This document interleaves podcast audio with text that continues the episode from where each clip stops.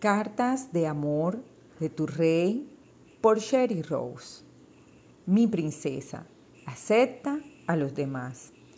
Tú, mi princesa especial, debes ser una persona especial para ti principalmente.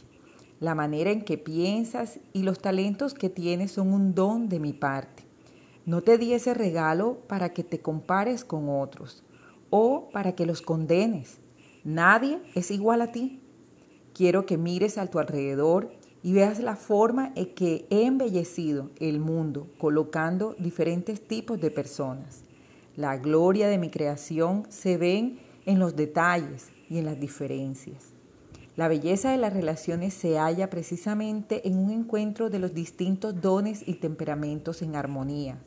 Tu finalidad no es moldear a otros para que sean como tú, sino ayudarlos a abrir sus propios dones al aceptarlos a ellos del mismo modo en que yo te he aceptado a ti.